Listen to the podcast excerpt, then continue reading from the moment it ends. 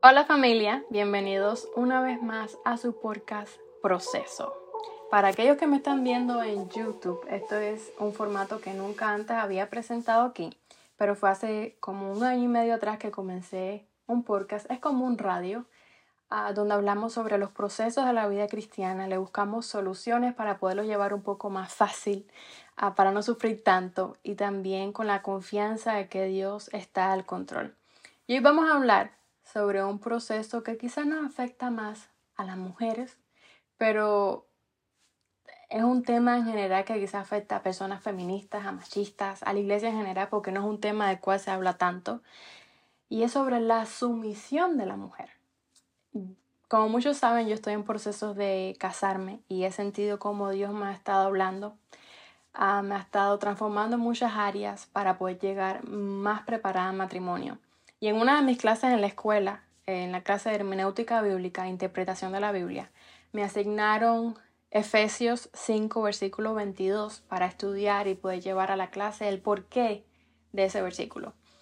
Y si leemos, vamos a leer del versículo 22 al 24, dice, las casadas estén sujetas a sus propios maridos como el Señor, porque el marido es cabeza de la mujer, así como Cristo es cabeza de la iglesia la cual es su cuerpo, y Él es su Salvador. Así que, como la iglesia está sujeta a Cristo, así también las casadas lo estén a sus maridos en todo. Yo sé que esto puede sonar un poco, sobre todo nosotros las mujeres que nos gusta tener la razón en todo, un poco como que eh, no entiendo. Pero qué, te voy a dar un poco de contexto de la carta de Efesios. Posiblemente lo más probable es que esta carta fue escrita en el 60, aproximadamente en el 60 después de Cristo, donde la iglesia seguía creciendo, estaban naciendo nuevos cristianos, nuevas personas estaban aceptando a Jesús como el Mesías y también la iglesia estaba siendo perseguida. También posiblemente fue escrita por Pablo mientras él estaba siendo prisionero en Roma. Y esta carta es un poco diferente a las demás cartas de Pablo porque él tiende a resolver problemas que estaban pasando en la iglesia. Sin embargo, esta carta no se le ve que está intentando resolver o dar solución a un problema grave. De hecho, podemos dividir la carta en dos, secciones. La sección número uno es de los, de los capítulos 1 al 3, en la cual Pablo habla sobre lo que Dios ha hecho y continúa haciendo por los cristianos a través de Jesús. Y esta primera sección tiene tres subdivisiones. Número uno, como Dios nos adoptó como sus propios hijos a través de Jesús y ahora tenemos una promesa de un final feliz. Ah, número dos, el impacto de la vida de Jesús en los cristianos, su nacimiento, su vida en esta tierra, su muerte, su resurrección. Ah, cómo esto impactó nuestras vidas. Ah, y número tres, cómo ahora en Cristo tenemos una nueva realidad, que es la iglesia como los gentiles y judíos ahora son parte de un solo cuerpo. Y la sección número 2, que serían los capítulos 4 al 6, es cómo estas verdades o las implicaciones que estas verdades tienen en la vida de los creyentes, cómo ellas nos llevan a, nos llaman a un nuevo estilo de vida. Y me llama la atención cómo el capítulo 5 es parte de esta segunda sección, lo cual quiere decir que la sumisión de la mujer solamente viene como resultado de una vida que ha aceptado lo que Dios ha hecho a través de Jesús en nosotros. ¿Me entienden hasta ahí? No podemos hablar de la sumisión de la mujer sin hablar de lo que Dios ha hecho en nuestras vidas. Porque la sumisión de la mujer viene como resultado de una vida que ha aceptado a Dios. Y quiero hablar de varios puntos. Ah, y el primer punto es que la sumisión es requerida a todos. Pablo no solamente habla de la sumisión de la mujer al hombre, a su esposo, también habla de la sumisión del hijo a sus padres, del esclavo a, su amo y del esposo a Dios. Y siendo realistas, la sumisión no es fácil para nadie, porque nosotros somos egoístas, nos gusta que nuestra voluntad sea ella, nos gusta que nuestra opinión sea escuchada en todo momento, que nos hagan caso en todos nuestros caprichos. Si la sumisión fuera fácil, Pablo no hablaría de ella como un resultado de una vida que ha aceptado a Jesús. Y es interesante cómo aquella persona que recibe la sumisión no está libre de responsabilidades. Por ejemplo, los padres, dice, por favor, los padres no hagan enojar a sus hijos, amos traten con respeto a sus siervos y esposos estén sometidos a Dios. En el versículo 25 de este mismo capítulo dice, maridos, amar a vuestras mujeres, así como Cristo amó la iglesia y se entregó a sí mismo por ella. Maridos, sométanse a Dios y amen a Dios y amen a sus esposas, así como Dios ama a su iglesia. Y el segundo punto que quiero que hablemos es que la relación entre esposo y esposa es igual a la relación que hay entre Dios y su iglesia. Eh, era muy común en estos tiempos usar figuras retóricas para hacer comparaciones y así era más fácil que las personas entendieran. Y en este caso, Pablo habla sobre la relación entre Cristo y la iglesia y la compara con la relación entre el esposo y la esposa. Y es interesante cómo de ninguna manera la mujer se ve degradada o en un nivel bajo por su sumisión al esposo. ¿Por qué? Porque a la iglesia estar sometida a Dios, la iglesia no es degradada. Al contrario, la iglesia haya gloria, la iglesia haya ahora una nueva esperanza. Y quiero hablar aquí directamente un momento a los esposos. Dice que la mujer se somete a ti, pero tú te sometes a Dios.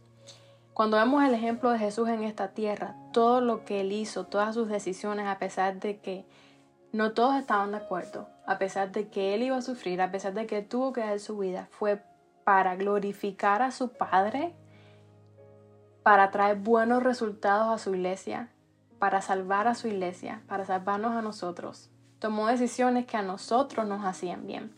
Y así mismo pasa con un esposo que está sometido a Dios. Todas sus decisiones van a estar basadas en la voluntad de Dios y qué es lo mejor para su casa y para su esposa.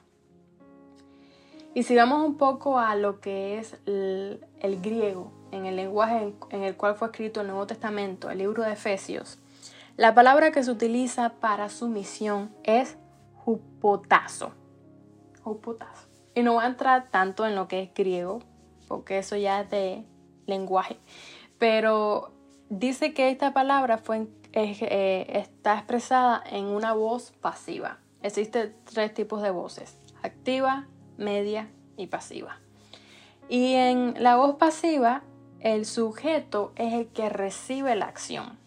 Está haciendo énfasis más en la acción que en el sujeto. Ah, en otras palabras, puede ser que el sujeto es menos importante que la acción o que no se sabe quién es el sujeto. En otras palabras, lo importante es la acción. Y estudiando un poco más a profundidad también podemos ver que nadie está provocando esta acción, nadie está obligando a que la mujer se someta, es algo voluntario. De hecho, en estos mismos versículos vemos que es algo voluntario para glorificar a Dios.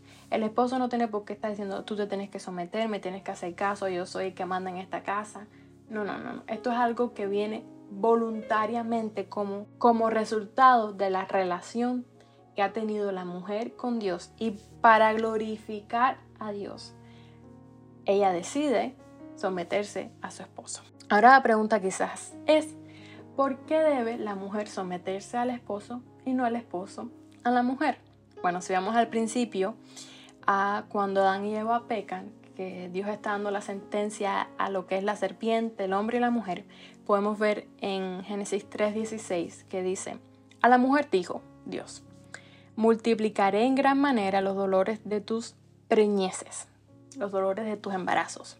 Con dolor darás a luz a los hijos y tu deseo será para tu marido y él se enseñoreará de ti. Cuando Dios creó a la mujer, no la creó de los pies de Adán para que estuviera debajo de él, ni de su cabeza para que estuviese arriba, sino de una costilla para que estuviese a su lado y fuera su ayuda idónea. Sin embargo, el momento en el que Eva decidió separarse de Adán, vino la serpiente, vino Satanás, la tentó y ella fue la primera en pecar. Y Adán peca a causa de ella. Eva fue la primera en tomar las malas decisiones. Una vez que el pecado es introducido en ellos, en esta tierra, la sumisión, como vimos al principio, es necesaria porque habían decisiones importantes que se deberían tomar a cabo. Iba a haber esta lucha entre autoridades de quién va a tomar la decisión correcta. Y como Eva fue la que primero tomó la decisión incorrecta y se apartó de su esposo, se apartó de Dios, era justo que el hombre tuviese, fuese ahora la cabeza del hogar, el que tomaría las decisiones importantes, pero siempre sometiéndose él a Dios, que es la mayor autoridad. La otra pregunta que tengo y es la última es, ¿qué pasa si el hombre no se somete a Dios? Aún yo como mujer tendría que someterme a mi esposo. Saben, nuestra mayor autoridad es Dios, porque en el momento que Jesús murió, Él nos adoptó y nos hizo sus hijos, nos compró con su sangre tanto a mujeres como hombres. Y Él como creador también es nuestra mayor autoridad. Él es el rey de este universo. Y antes de tener que darle cuentas a nuestro esposo, le damos cuenta a Dios. Y una escritora que admiro mucho, que se llama Ellen G. White, en uno de sus escritos, eh, dice, se lo voy a parafrasear porque lo tengo en inglés. El Señor quiere que las mujeres le muestren respeto a su esposo, pero mientras esto sea de acuerdo a la voluntad de Dios. Hay circunstancias en las cuales la mujer debe actuar independientemente, tomando decisiones que ella sabe que son las que le agradan a Dios. No fue el diseño de Dios que el hombre tuviese el control y fuera cabeza del hogar si éste no estaba sometido a Cristo. Debe ser bajo Dios, guiándose por Dios, que el hombre debe representar la relación que hay entre Cristo y la iglesia. Cuando el Espíritu de Cristo controla al hombre, la sujeción de la mujer, la sumisión de la mujer, traerá como resultado reposo y beneficio. Sí, Dios nos dice como mujeres sométete a tu esposo, pero si éste está sometido a Dios, porque Dios es la mayor autoridad. Como manera de resumen, vimos que esta carta está dividida en dos secciones. Número uno, lo que Dios ha hecho por nosotros a través de Cristo. Y número, dos, cómo nuestra vida es impactada por esta realidad. Vimos también que la sumisión es requerida a todo el mundo, que no es fácil, que la relación entre el hombre y la mujer es como la de Cristo y su iglesia, una relación en la cual la mujer no es degradada, sino que es beneficiada y una relación en la cual el hombre ama a su mujer y toma las mejores decisiones así como Cristo lo hace para su iglesia. Vimos que la sumisión no es obligatoria, sino que es voluntaria para agradar a Dios. Que la mujer se someta a su esposo porque en el Edén la mujer fue la primera en pecar y el hombre tiene ahora el privilegio o el derecho de tomar las mejores decisiones y que la mujer debe someterse a su esposo siempre y cuando éste esté sometido a Dios. Y aquí quiero hacer dos aplicaciones. Número uno es a las personas solteras o las personas que tienen relaciones de novios. La palabra noviazgo, dating, no sale en la, Biblia. No es de lo que se habla, pero sí tenemos principios que deben ser aplicados a nuestras vidas. Y tú no puedes esperar tener un esposo un hombre de Dios que va a tomar decisiones para tu bien, que te va a amar con un amor desinteresado, que va a ser cabeza del hogar si este hombre no ama a Dios. El hombre no puede esperar a una mujer que lo va a respetar, que va a respetar sus decisiones, si ella no ama a Dios, porque tanto la sumisión del hombre como de la mujer vienen como resultado de haber aceptado lo que Jesús hizo por ellos en sus vidas. Y número dos, si a lo mejor tú estás teniendo problemas para someterte a tu esposo, déjame decirte que lo mejor que puedes hacer es primero buscar a Dios, buscar lo divino, porque solamente Él pondrá en ti esa capacidad de poder darle a tu esposo el lugar que Él se merece. Solamente una persona que ha aceptado el amor de Dios, que ha aceptado lo que Dios ha hecho por ti a través de Jesús, es capaz de mostrar ese amor a través de su sumisión a su esposo. Esposos, busquen de Dios, porque solamente así ustedes podrán llevar su hogar de una manera correcta, de la manera que Dios quiere que ustedes lo hagan. Podrán tomar decisiones basadas en cuál es la voluntad de Dios y no cuál es tu voluntad. Y nada, hasta aquí el podcast de hoy. Espero que lo hayan podido entender, que sus mentes hayan podido haber sido abiertas un poco más sobre este tema que haya sido de bendición. Si tienen alguna pregunta, déjenme saber. Así todos aprendemos. Si tienes algo que argumentar, puedes ponerlo en los comentarios. Y nada, que Dios me los bendiga y nos vemos en un próximo episodio.